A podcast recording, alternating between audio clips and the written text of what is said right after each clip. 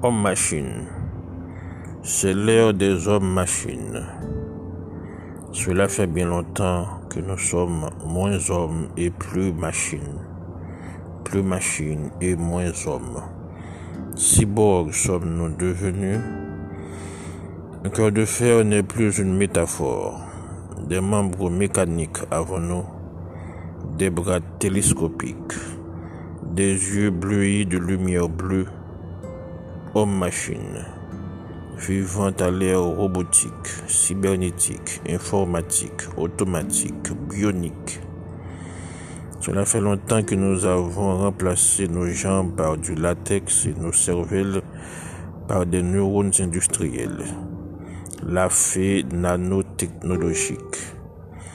Longtemps que nous avons confié notre cerveau à la machine qui pense pour nous, nous chante et nous enchante, nous amuse, mémorise nos brins de vie, se rappelle de nous, même lorsque nous nous oublions nous-mêmes. Nous faisons tout machinalement. La machine s'invite même dans notre lit, s'introduit dans notre intimité. Cela fait longtemps que nous ne rêvons plus que par écran interposé nous ne vivons plus qu'à travers le rectangle magique, le rectangle totem toujours fluorescent. Nos vies se résument à une suite infinie de 0 et de 1. Homme-machine. Cela fait longtemps que l'homme ne demande plus à l'homme ni l'heure, ni le temps qu'il fait, ni le mystère de la femme. Longtemps que nous sommes insensibles aux caprices d'une lune en chaleur longtemps que nous n'entendons plus le cri des oiseaux fous. Nous ne marchons plus que la tête baissée vers un ciel artificiel.